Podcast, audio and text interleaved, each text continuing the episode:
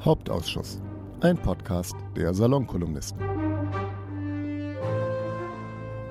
Hallo und herzlich willkommen zur ersten Ausgabe des Salonkolumnisten Hauptausschusses. Mein Name ist Richard Volkmann. Sie kennen mich, genau wie die anderen Moderatoren des Ostausschusses, bereits von unserem anderen Podcast-Format. In dieser neuen Ausgabe werden Sie meine Wenigkeit sowie David Harnasch und Jan-Philipp Hein regelmäßig zu anderen Themen hören, die uns jeweils bewegen.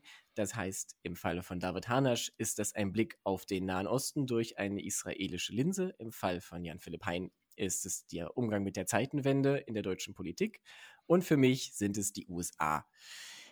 Wir beginnen heute mit einer Betrachtung der aktuellen amerikanischen Innenpolitik, also beginnen gleich mit einem echten Wohlfühlthema. Dafür haben wir heute bereits einen fantastischen Gast gewinnen können, nämlich Markus Pindur, den Deutschlandfunk-Korrespondenten für Sicherheitspolitik.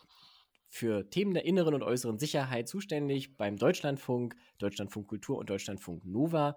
Von Haus aus studierter, wenn ich es richtig sehe, Historiker, Politwissenschaftler, Amerikanist und Judaist, also schon ein recht breites Portfolio für eine Reihe von Medien tätig gewesen, seit 2005 beim Deutschlandradio und für uns besonders relevant von 2012 bis 2016 Deutschlandradio-Korrespondent in Washington, D.C. Herr Pindo, ich freue mich, dass Sie da sind. Schönen guten Tag.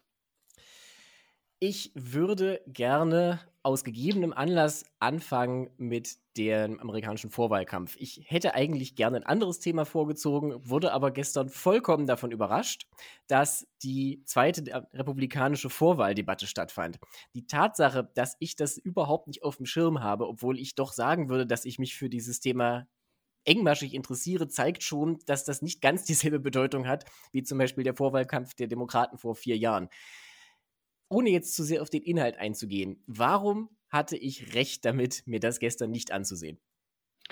Also zunächst einmal ähm, als äh, unbefangener Hörer hatten Sie recht damit, weil es teilweise ein wirklich unerträgliches Durcheinanderschreien war. Die, Demokra die, ähm, die Moderatoren konnten sich da also fast nicht durchsetzen. Das war einfach kein schönes Audioerlebnis, so wie unser Podcast hier. Das ist das eine, aber das ist natürlich eher nebenrangig. Ähm, es war nun einfach so, dass diese Veranstaltung ohne denjenigen stattfand, der wahrscheinlich die Nominierung der Republikaner gewinnen wird. Und das ist Donald Trump. Der ähm, hat auch schon die erste Veranstaltung geschwänzt. Auffällig war lediglich, dass bei der ersten Veranstaltung eigentlich sich noch niemand getraut hat, offen Donald Trump anzugreifen. Und das ist jetzt vorbei. Also diese Beißhemmung ist jetzt vorbei. Äh, Chris Christie, der eine eigene Geschichte mit Donald Trump hat, da kommen wir vielleicht gleich noch was zu sagen, hm. sagte also, nannte ihn dann Donald Duck, nicht wegen der Ente, sondern weil Donald Trump sich wegducken würde ähm, und einer Diskussion ausweichen würde. Das hatte ich sogar noch gehört in einigen der Nachbesprechungen. Das erschien mir so, dass das bei Chris Christie im Training für die Debatte wahrscheinlich besser klang, als es dann tatsächlich rauskam. Zumindest wirkte das auf mich so. Aber generell gab es zumindest ja so ein paar Sachen. Ich glaube, auch DeSantis hat ihn äh, kritisiert wegen seiner Ablehnung dieses äh, Abtreibung, dieser Abtreibungsverbote, die ja geplant sind ab 15 Wochen. Gab es denn jemanden, von dem man sagen kann, dass er bei dieser Debatte trotzdem ein bisschen Boden gut gemacht hat. Also es gibt da einen, ähm, ich glaube, indischstämmigen Kandidaten, ähm, dessen Name ich jetzt nicht direkt parat Vivek habe. Ramaswamy wahrscheinlich, oder? Richtig, Vivek Ramaswamy, genau. Ähm, der hat auch schon, äh, der ist auch schon auffällig geworden bei der ersten Debatte, weil er doch sehr frech und frisch auftrat und sich auch durch möglichst absolute und extremistische Positionen versucht, einen, einen Ausgangsvorteil zu verschaffen gegenüber den anderen. Und ähm, diesen Versuch kann man vielleicht als gelungen bewerten. Er fällt auf jeden Fall aus dem Bewerberfeld etwas heraus. Und dann gab es noch die Erwachsene im Raum, das ist die frühere Gouverneurin und UN-Botschafterin Nikki Haley, die versucht sozusagen den, das moderate ähm, Spektrum der Republikanischen Partei abzudecken.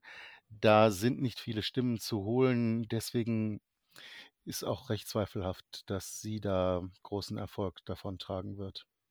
Sie war, glaube ich, die einzige, die zumindest nach der ersten Debatte sowas wie einen spürbaren Bump, wie es dann heißt, also einen leichten Zuwachs bei den Umfragen für sich verbuchen konnte, wobei das ja immer noch alles wirklich ein Schneckenrennen ist. Warum wird dieses Rennen um den zweiten Platz denn auf diese Weise fortgeführt? Ist da die Hoffnung tatsächlich, dass Trump ein Blumentopf auf den Kopf fällt und man dann nachrücken kann? Oder ist es eigentlich nur ein Bewerb, ein Schaulaufen um, um den Running Mate, also die Position als Vizepräsident? Das würde ich sagen, ist am ehesten der Fall. Und ich genau, genau darum bewirbt sich auch ähm, Vivek Ramaswamy, hat jedenfalls, haben jedenfalls viele den Eindruck. Ähm, äh, Joe Klein hat gesagt, er kandidiert als Donald Trump Jr. Ähm, äh, es ist wahrscheinlich so, dass er sich für die Vizepräsidentschaft bewirbt und hofft, das als Ausgangspunkt für auch für eine weitere politische Karriere benutzen zu können, genauso wie Joe Biden ja auch äh, zunächst mal Obamas Vizepräsident war und dann Präsident wurde. Gegenbeispiel ist natürlich äh, Mike Pence, der ja technisch gesehen auch noch im Rennen ist, aber sich gefühlt schon auf Abschiedstournee befindet. So habe ich das zumindest wahrgenommen. Also er hat ja auch gestern nicht wirklich irgendwas landen können. Die, die Sprüche, die er gebracht hat, wirkten auch sehr einstudiert. Ich frage jetzt mal ganz sehr, warum tut er sich das an? Also ich meine, er war ja dabei, er weiß doch, wo die Partei steht. Ich meine, er muss ja auch sehen, dass er sich mit, mit seiner offenen Ablehnung von Trump, die er inzwischen wenn auch spät doch formuliert wurde, eigentlich die Partei zum Feind gemacht hat. Also warum ist, er, warum ist er noch dabei? Haben wir es kurz. Er ist dabei, um sich an Donald Trump in irgendeiner Form zu rächen. Denn wir wollen nicht vergessen, wenn dieser Mob Erfolg gehabt hätte und Pence Person am 6. Januar habhaft hätte werden können, hm. dann bestand eine hohe Wahrscheinlichkeit, dass Pence von diesem Mob getötet worden wäre. Das muss man einfach mal so sagen. Das ist also ein sehr persönliches Ding auch für ihn. Er war noch nie ein Charismatiker. Er stand immer nur hinter Trump und hat gegrinst. Ähm, er ist kein guter Rhetor.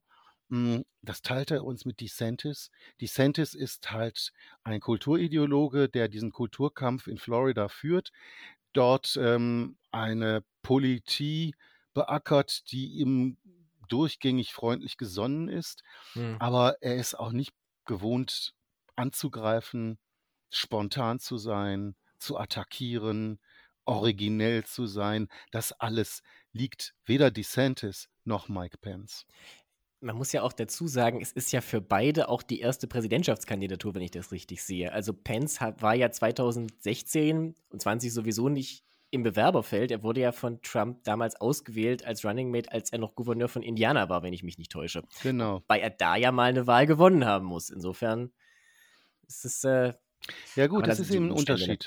Ja, ist ein Unterschied. Ja. Ob ich in einem Staat, der mir sozusagen politisch steht, kandidiere und dort eine Wahl gewinne und dann ähm, eine Periode Gouverneur bin.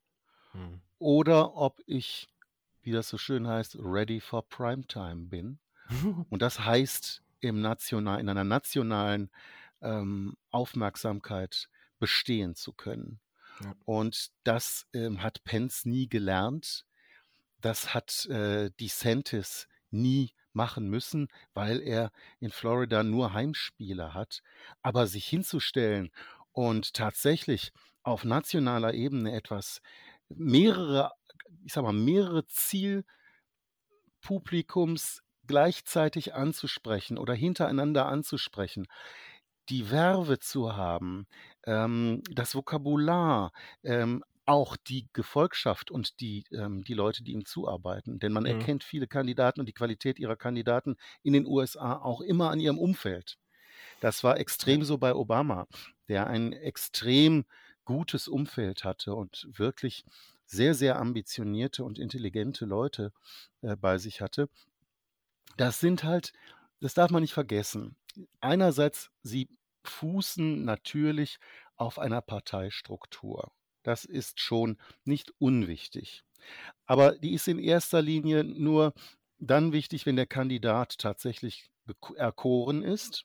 Ja. Und zwar dann für A, Spenden sammeln und B, ähm, die Leute zum, zur Wahl raustreiben und Wahlkampf betreiben.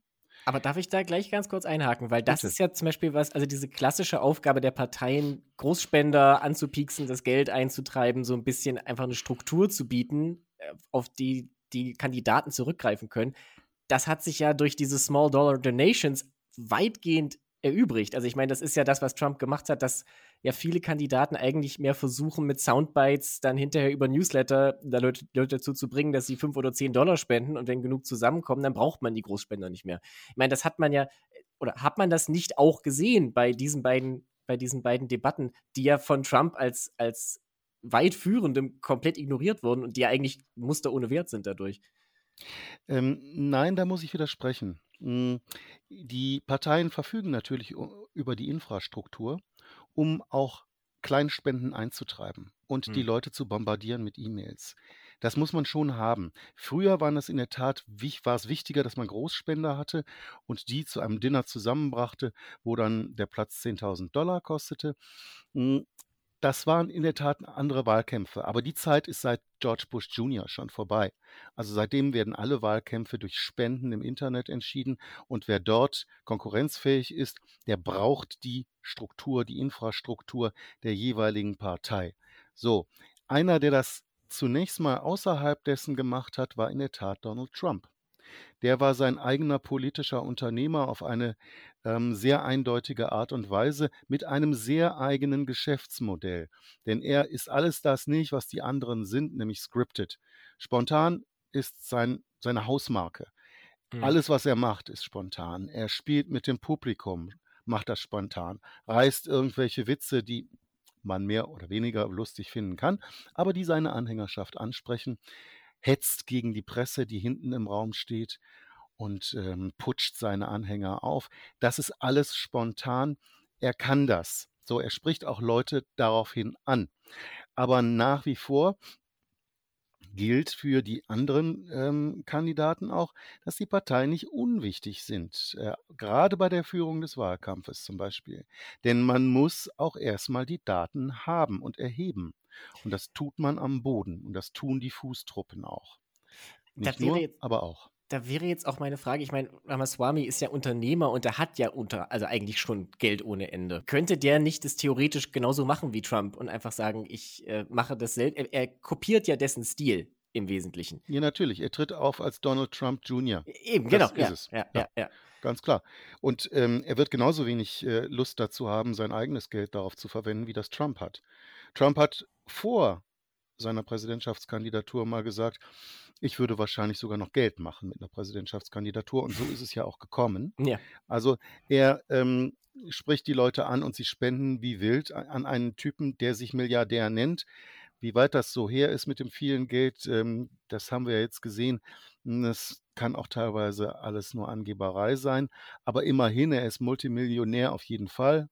Wie weit er Milliardär ist, lassen wir mal dahingestellt. Also er hat viel Geld. Aber keiner will, keiner will, aber er will auch nicht das Geld, seinen eigenen Wahlkampf bezahlen. Das heißt, er will, dass seine Anhänger das tun. Und er will also dann, was er sucht, ist ja dann eigentlich nur Geltung. Die Ideen, die er vertritt, sind ja nun teilweise so dermaßener Nonsens, also selbst im Kontext der, der neuen Republikanischen Partei, also auch in sich einfach nicht durchdacht. Ähm, das wurde ja auch auf der, also das ist eine der Soundbites, die gestern dann rumging, wo Nikki Haley dann sagte, jedes Mal, wenn ich sie höre, fühle ich mich dümmer. Das fand ich sehr ähm, unterhaltsam, sagen wir es mal so. Warum macht er das? Also das ist ja wirklich eine, eine Sorte von Politik, die ja nur noch zynisch und, und destruktiv ist, auf eine Weise, die nicht mal Trump schafft. Ne, ganz einfach. Er äh, kopiert ein erfolgreiches politisches Geschäftsmodell und das ist das von Trump. Da wird nicht nach Rationalität gefragt. Das ist völlig Hm. unwichtig. Gefragt ist, ob er die Gefühle bedient, ob er die Projektionen der Anhängerschaft äh, bedient, ähm, ob das dazu führt, dass die Leute dann auch unter Umständen Geld spenden und kommen zu den Wahlkampfveranstaltungen. Das ist wichtig. Äh, äh, vergessen Sie, Sie haben ein Bild von der Republikanischen Partei, Herr Volkmann, das ist völlig aus dem Fenster. Es gibt noch so ein paar moderate Reste, Ja, das, aber dass die Crazies geben den Ton und den Takt an. d- das lasse ich mir jetzt aber nicht sagen, dass ich das nicht, nicht wahrnehme. Ich hatte nur, ähm, wie soll ich das jetzt sagen? Oder fang, machen wir es andersrum. Der Elefant im Raum war ja Trump selbst, der ja ungeachtet aller in Anführungszeichen Rückschläge wie all die Anklagen und die kommenden Gerichtsprozesse und so weiter ja also wirklich Head and Shoulders das Feld anführt. Er macht das ja auf eine Weise, also er, er lässt ja auch alle anderen links liegen auf eine Weise, die ja im Prinzip zeigt, ich brauche das nicht, die Partei im Sinne von die Parteimitglieder stehen sowieso hinter mir. Ich bin David Harnasch und ich produziere die Podcasts der Salonkolumnisten und moderiere abwechselnd mit Jan-Philipp Hein und Richard Volkmann sowohl den Ostausschuss auf unserem Schwesterkanal als auch den Hauptausschuss hier. Wenn Sie, wie wir selbst, in unseren Podcasts mehr lernen als in zwei Jahren Geschichts- oder Politikleistungskurs, dann unterstützen Sie unsere Arbeit doch gerne mit einer Spende. Auf bit.ly HA Spenden finden Sie alle Möglichkeiten. Wir danken für Ihre Unterstützung auf bit.ly slash ha spenden. Ist es theoretisch denkbar, dass er am Ende nicht der Kandidat wird? Ich glaube es nicht, aber überzeugen Sie mich mal, dass er es doch noch nicht werden kann. Also da müsste schon viel passieren, ähm, dass er das nicht werden kann. Äh, das kann man auch nicht ausschließen.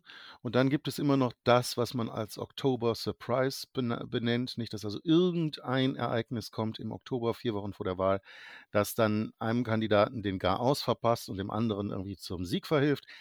Das kann ich alles nicht ausschließen, natürlich nicht. Ähm, nur wenn ich mir anschaue, wie sich das bisher entwickelt hat, kann ich Ihnen leider nicht widersprechen in diesem Fall.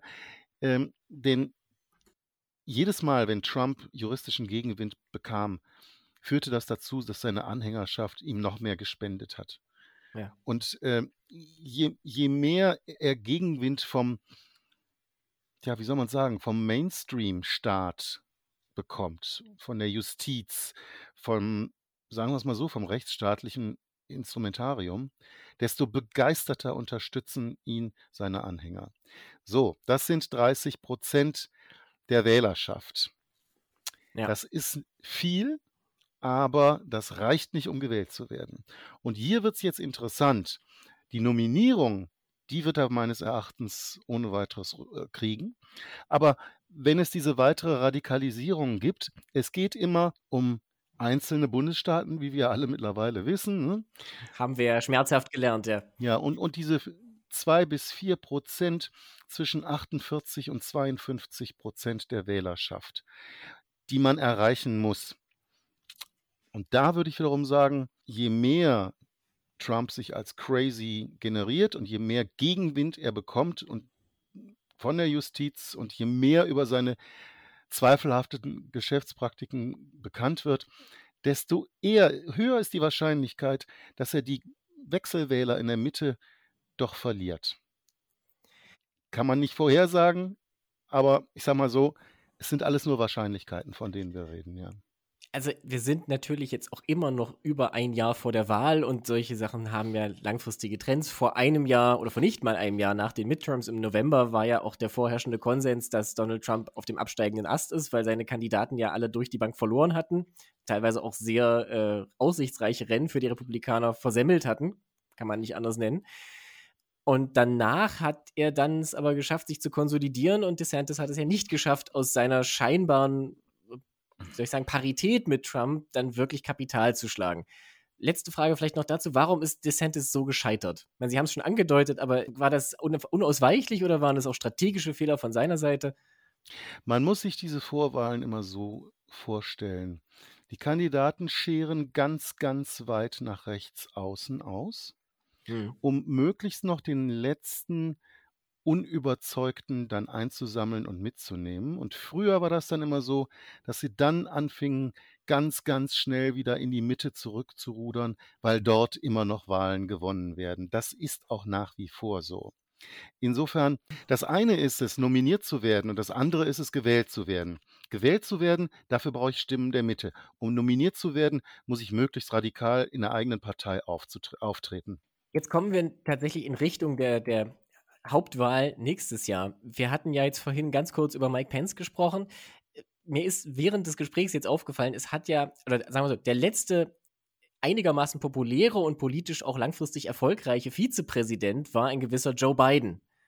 Denn danach kam Mike Pence, der ja systemgemäß blass blieb unter, unter Trump. Und jetzt haben wir Kamala Harris, die ja es schafft, unbeliebter zu sein als Joe Biden, dessen Beliebtheitswerte ja seinerseits schon nicht besonders berauschend sind. Auf dem, also top of the ticket, praktisch bei den Hauptkandidaten, läuft es ja dann auf ein Rematch von 2020 hinaus. Und das ist insofern sehr interessant, als das ja wirklich eine, eine Paarung ist, die es in der Form in der modernen Ära eigentlich nie gegeben hat. Dass da zwei, in Anführungszeichen, Amtsinhaber gegeneinander antreten, wo also nicht nur einer Präsident gewesen ist und der andere sich bewirbt, sondern dass da im Wesentlichen zwei gegeneinander antreten, die diesen, diesen Amtsbonus mitbringen und eben auch natürlich ihre eigenen Leute.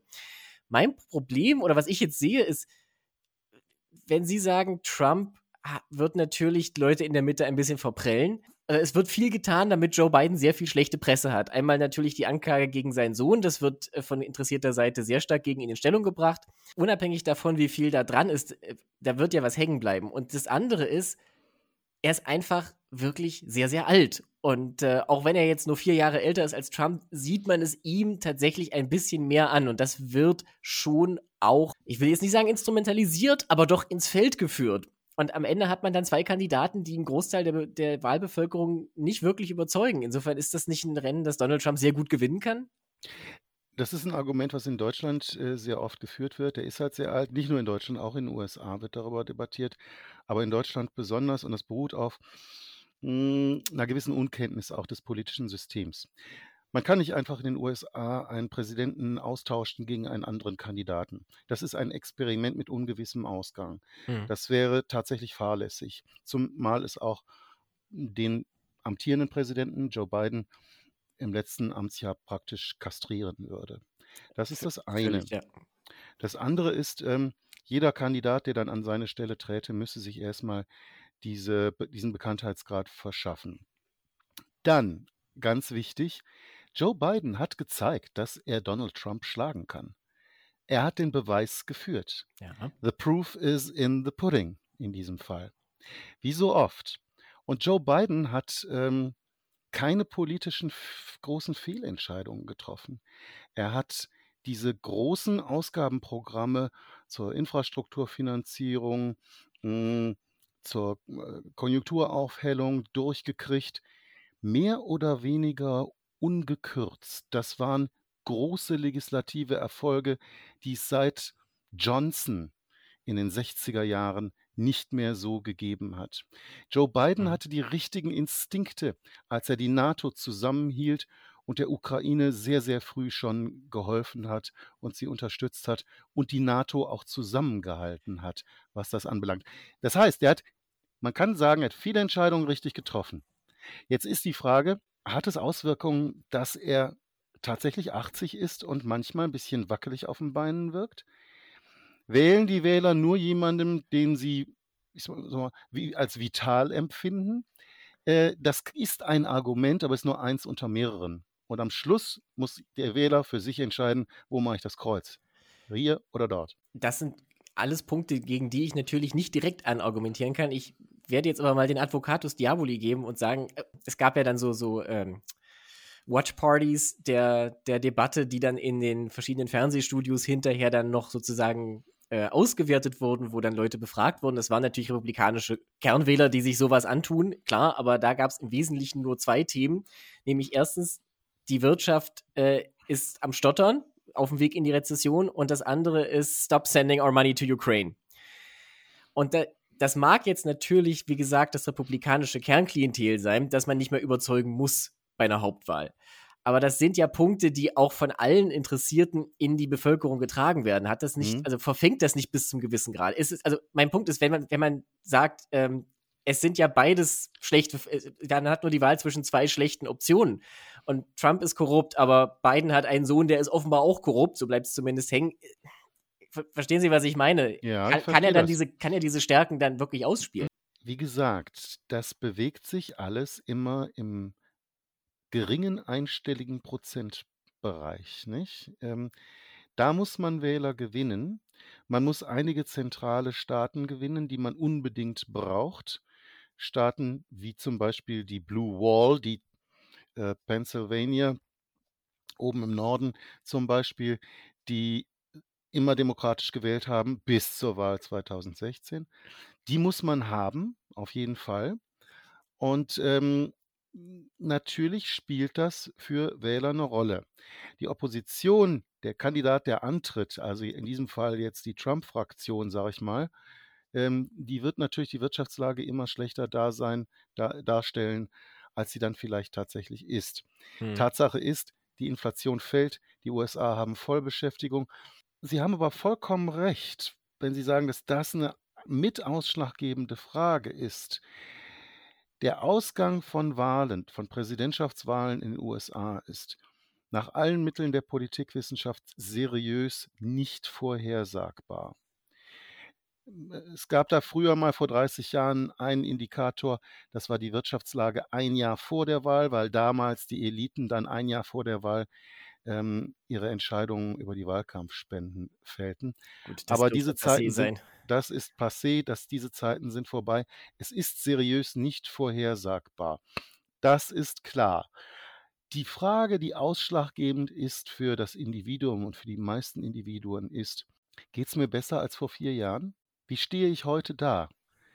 Stehe ich heute besser da als vor vier Jahren? Habe ich heute weniger Zukunftsängste, mehr Zuversicht als vor vier Jahren? Und Sie sehen an der Subjektivität, äh, wie sich diese Frage stellt, dass das wirklich, das ist nicht sozialwissenschaftlich, empirisch so richtig durchdeklinierbar im Voraus. Aber natürlich, die Frage, geht es mir besser als vor vier Jahren, wie schaut es mit der Wirtschaft aus? Das ist immer gut und immer richtig. Die Sache ist natürlich, ganz kurz noch, Klar. führt das dann dazu, dass tatsächlich ein amtierender Präsident abgewählt wird?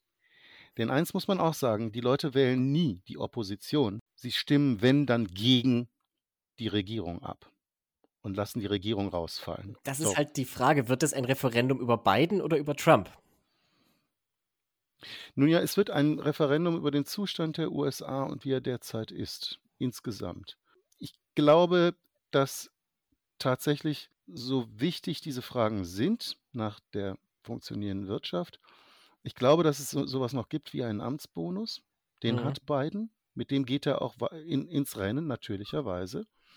Und Trump hat bewiesen, 2020, dass er diesen Amtsbonus nicht hat nutzen können. Und ähm, ich sage es nochmal, the proof is in the pudding und Biden hat bewiesen, dass er es kann.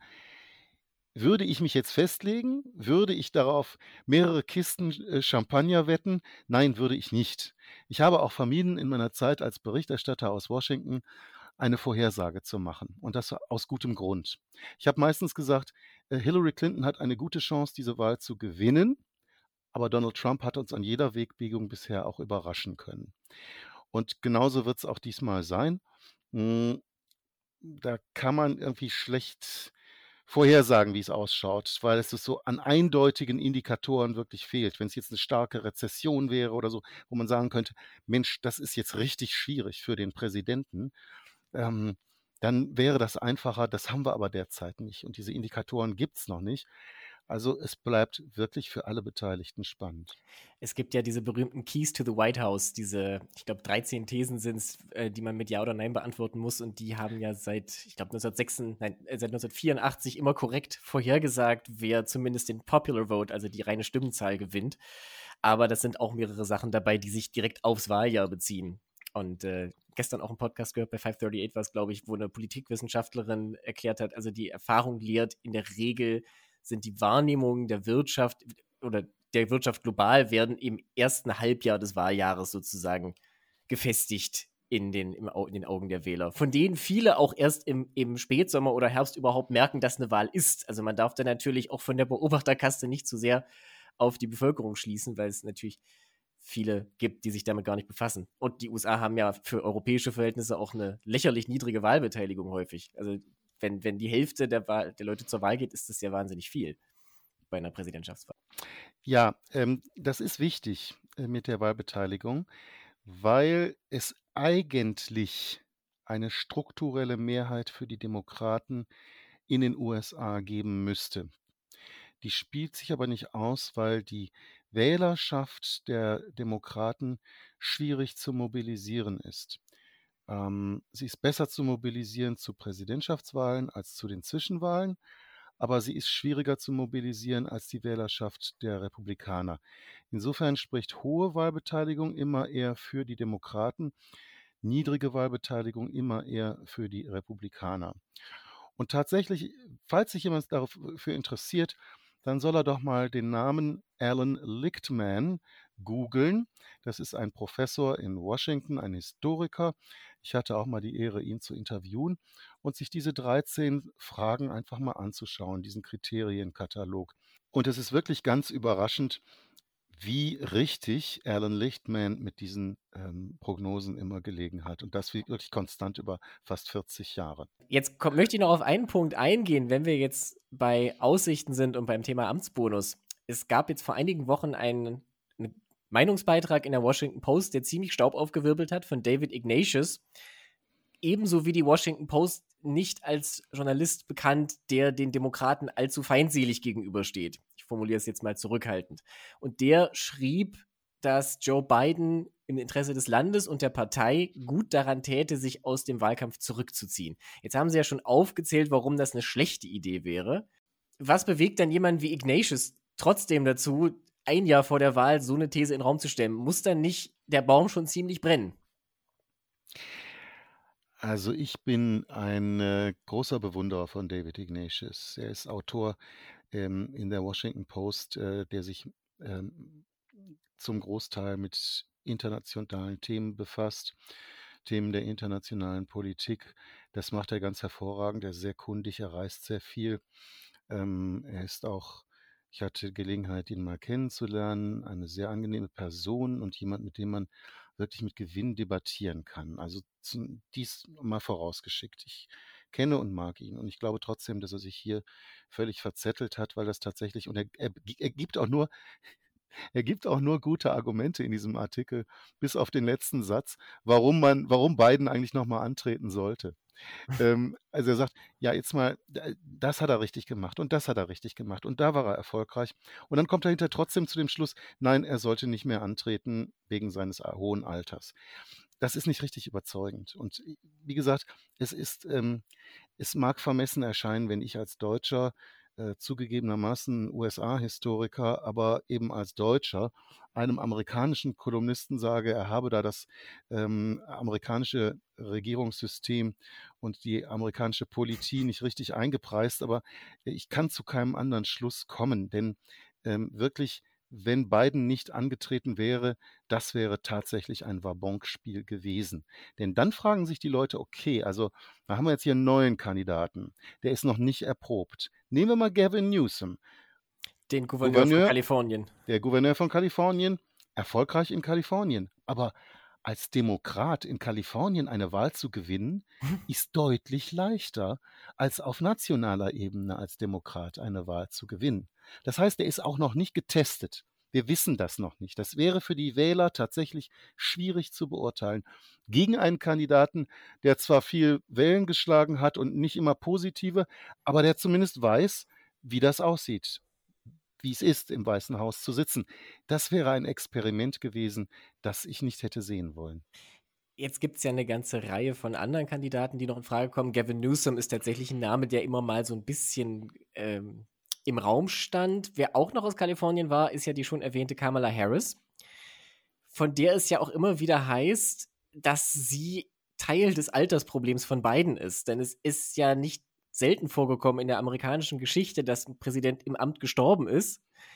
Und dann hat der Vizepräsident übernommen. Nur dadurch, dass Harris so extrem unpopulär ist und auch überhaupt nicht in der Öffentlichkeit hervortritt, ist das keine besonders attraktive Aussicht, wahrscheinlich auch für Wechselwähler. Da dann die Frage, kann man, würde es was bringen, wäre es sinnvoll, wäre es vielleicht empfehlenswert, wenn wir jetzt schon dabei sind, Ratschläge zu erteilen, dass man den Running Mate austauscht, dass Biden sich jemand anderes, jüngeres, dynamischeres an die Seite holt für die Wahl? Könnte durchaus sein. Aber er muss auch berücksichtigen, dass er damit eine Kandidatin abservieren würde, die eine erfolgreiche politische äh, Karriere hinter sich hat.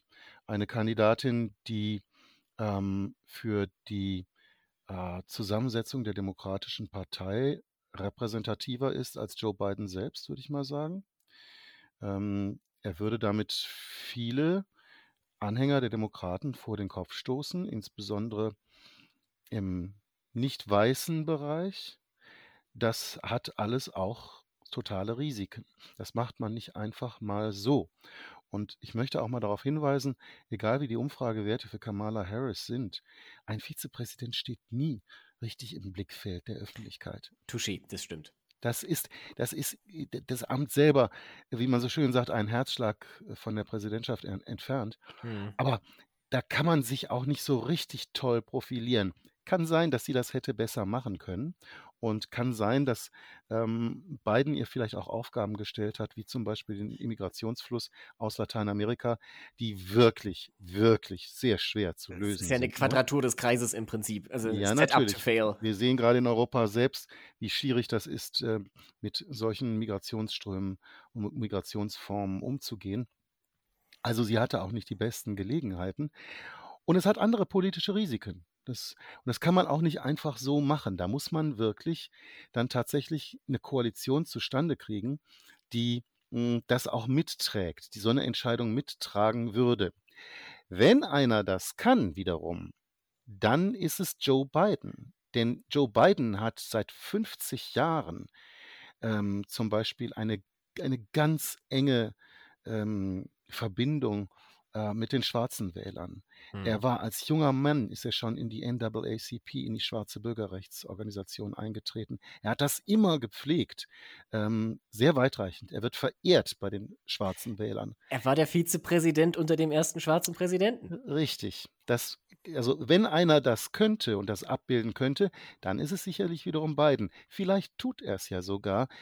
Ich mag das nicht vorhersagen. Es ist aber auch mit politischen Risiken verbunden. Wer käme denn da in Frage? Also ein Name, der mir jetzt einfällt, zumal nach der Vorrede, wäre sowas wie Raphael Warnock, der Senator aus Georgia, der äh, Pfarrer war oder Pastor, muss man korrekterweise sagen, der selbst Charles ist, der in Georgia die Wahl gewonnen hat. Zweimal. Einmal äh, die Sonderwahl 2021, 2021 und einmal die Hauptwahl letztes Jahr. Wäre das eine Option? Das ist dann keine Frau mehr. Also da muss man ja immer auf dieses Proportsdenken achten, aber ansonsten wäre das natürlich auch ein Signal, dass die Partei sicher mittragen könnte. Hm, das ist laut gedacht. Und ähm, ich muss gestehen, trotz einer Promotion in amerikanischer Geschichte und obwohl ich sieben Jahre in diesem Land gelebt habe und es meine zweite Heimat ist und äh, ich ähm, mich viel mit den USA befasse, ich maße mir da kein Urteil an. Ich kann es einfach nicht sagen. Da kann man ähm, wild spekulieren jetzt im Voraus. Es ist schwierig vorhersa zu, vorher, vorherzusagen. Da muss man ganz viele Dinge gegeneinander abwägen. Ja. Und ähm, das, wie gesagt, das birgt nicht nur Chancen, es birgt auch Risiken. Es ist natürlich so ein bisschen der lendenlahme Versuch von uns hier, ein bisschen das Gefühl von Kontrolle zurückzubekommen, nachdem wir ja keinerlei Einfluss haben und ein Jahr vorher natürlich vor allen Dingen die Risiken sehen. Ich stelle jetzt mal noch die Frage an den äh, Korrespondenten für Sicherheitspolitik. Wenn Donald Trump der Kandidat wird, was wahrscheinlich ist, und er die Wahl gewinnt, was ja durchaus möglich ist, ich frage jetzt so global wie möglich, aber ich möchte das zumindest angebracht haben. Sieht man, dass die Europäer sich diesmal darauf vorbereiten? Ah. Das wird die Zeit zeigen. Ähm, wir müssen uns tatsächlich darauf einstellen, unsere industriellen Kapazitäten hochzufahren, sodass wir mehr Waffen schneller produzieren können. Das ist etwas, was ich Für die anhört. Ukraine oder im Allgemeinen? Ja, natürlich, für die Ukraine Okay. und für unsere Verteidigung. Hm. Für unsere auch. Für unsere Abschreckung. Das ist etwas, was man, was einem schwer über die Lippen kommt, dann, dass man sagt, okay, wir brauchen jetzt ähm, mehr Kanonen, weniger Butter. Äh, das hört sich ganz, ganz schwierig an und ist es auch. Aber das ist in der Tat, sag ich mal so, daran hängt vieles. Läuft das jetzt an? Ist noch nicht richtig zu beurteilen. Da läuft aber was. Da ist was in Bewegung gekommen. Ist mir das persönlich schnell genug? Nein, es ist mir überhaupt nicht schnell genug. Genau wie zum Beispiel auch die Reaktion dieser deutschen Bundesregierung, dieses Kanzlers und auch des französischen Präsidenten auf den Überfall äh, auf die Ukraine eigentlich flügellahm war. So, ist da was ins Rutschen gekommen? Ähm, wenn ich mir anhöre, wie der außenpolitische Berater von Bundeskanzler Scholz, der Herr Plöttner, heute redet über den Ukraine-Konflikt und wie er vor einem Jahr darüber geredet hat, denke ich, da ist was ins Rutschen gekommen. Nur können die Europäer schnell genug sein, um den Totalausfall des amerikanischen Verbündeten zu verkraften? Das glaube ich nicht. Also da müssen sich ganz schön auf die Hinterbeine stellen. Das wäre ein Schock, der viele, viele Gefahren mit sich bringen würde, unter anderem auch den, den ähm, äh, möglichen NATO-Austritt oder die Kündigung des Artikel 5 durch einen amerikanischen Präsidenten Trump. Das wäre eine Katastrophe. Und ähm, auf jeden Fall wäre es für die Ukraine zunächst einmal eine Katastrophe, denn die ähm, Unterstützung durch die USA ist einfach so, so, so wichtig. Das reicht also von Zielkoordinaten über Artilleriemunition ähm, und andere Waffen ähm, bis zu F-16-Jägern. Da sind große Abhängigkeiten, die wir überhaupt nicht auf die Schnelle ausgleichen könnten. Äh, deswegen auch meine Frage, weil Sie jetzt gerade gesagt haben, das wäre ein riesiger Schock. Der Punkt ist, 2016 war es natürlich wirklich eine schockierende Überraschung für Europa, für die ganze Welt, weil niemand damit gerechnet hat. Dieses Jahr kann jetzt wirklich niemand sagen, man hat es nicht gewusst. Aber für mich als Außenstehenden drängt sich so ein bisschen der Eindruck auf, man hofft einfach noch das Beste. Ja, das ist in der Tat der Fall. Ähm, die Leute, Leute haben sich, sich und den, ihren Wählern ähm, über mehrere Jahrzehnte eingeredet, mh, hm, dass wir an der Seitenlinie der internationalen Sicherheitspolitik stehen können, ab und zu mal pfeifen, wenn die Amerikaner oder die Russen ein Foul begehen, aber ansonsten davon nicht betroffen sein. Das war eine Illusion. Und wer diese Illusion nicht teilte, wurde auch oftmals angefeindet dafür oder zumindest mit hochgezogenen Augenbrauen betrachtet, wenn man darauf hingewiesen hat, zum Beispiel, dass ähm, die Bundeswehr einfach nicht mehr weiter totgespart werden kann. Im wahrsten Sinne des Wortes, ja. Das hat man, das hat man gemacht. Man hat das über Jahrzehnte gemacht. Aus diesem, wie man so schön auf Neudeutsch sagt, aus diesem Mindset rauszukommen, ist natürlich schwierig, weil das mit Kosten verbunden ist, weil das mit Erwachsenwerden verbunden ist. Wir müssten tatsächlich mal Verantwortung für unsere eigene Sicherheit auf uns nehmen. Das ist eine wirkliche Aufgabe. Und das ist eben nicht ein Kindergeburtstag, sondern da muss man harte Prioritäten setzen und harte Entscheidungen fällen, die man ungern fällt als Politiker. Und äh, da muss ich sagen, der Ausweg die 100 Milliarden, das Sondervermögen zu schaffen, ist ja im Prinzip äh, auch nur eine Schuldenfinanzierung. Ähm, und der ist zwar ein Anfang, aber angesichts der Aufgaben, die vor uns stehen, ähm, ist das noch lange nicht das Ende. Also wir werden noch mehr für unsere Verteidigung ausgeben müssen. Und man soll es ja auch positiv formulieren. Das ist Abschreckung. Je besser wir gerüstet sind, Demokratien wollen nicht bis an die Zähne gerüstet sein, aber mhm. sie müssen sich verteidigen können. Sie müssen glaubwürdig Abschreckung in die Welt stellen. Und je besser wir abschrecken, desto friedenserhaltender ist das. Abschreckung ist friedenserhaltend. Ja, das muss man sich einfach vor Augen führen.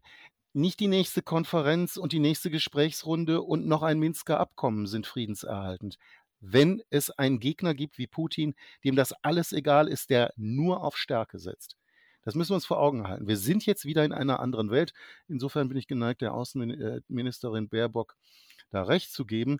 Warum sie allerdings vorher aus dieser Welt ausgestiegen ist, erschließt sich mir auch nicht. Ich, vielleicht bin ich da vorbelastet als Historiker, aber ähm, mir war schon lange klar, dass wir aus diesen Machtmechanismen nicht einfach aussteigen können und dass es immer wieder Akteure geben wird, die tatsächlich versuchen, sich einen Vorteil zu verschaffen über puren Machtmissbrauch und Gewalt. Und das ist ja nun eine Lektion, die man in Europa in den letzten anderthalb Jahren ja zumindest im Grundsatz tatsächlich flächendeckend gelernt hat. Jetzt müssten dann die entsprechenden Schlüsse draus gezogen werden. Markus Pindor, ich danke Ihnen vielmals für die Zeit, dass Sie uns durch all diese Themen durchgeführt haben. Wir hätten noch über viele andere sprechen können, aber ich will Sie ja nicht die ganze Nacht hier behalten. Danke auf jeden Fall für die Einsichten. Ihnen allen danke ich fürs Zuhören am heutigen Abend. Ich möchte noch darauf aufmerksam machen, dass Sie uns gerne helfen können, Podcasts wie diesen zu produzieren, indem Sie uns ebenfalls mit Small Dollar Donations gerne unterstützen können. Das ist einfach möglich durch einen Besuch auf bit.ly, also bit.ly slash ha spenden. Ich wiederhole bit.ly slash ha spenden, ha spenden in einem Wort. Damit verabschiede ich mich für heute. Sie hören hier demnächst David Hanasch oder Jan Philipp Hein mit der nächsten Ausgabe des Hauptausschusses. Bleiben Sie uns gewogen. Hören Sie auch beim Ostausschuss rein, wenn Sie es noch nicht tun. Gute Nacht, bis zum nächsten Mal.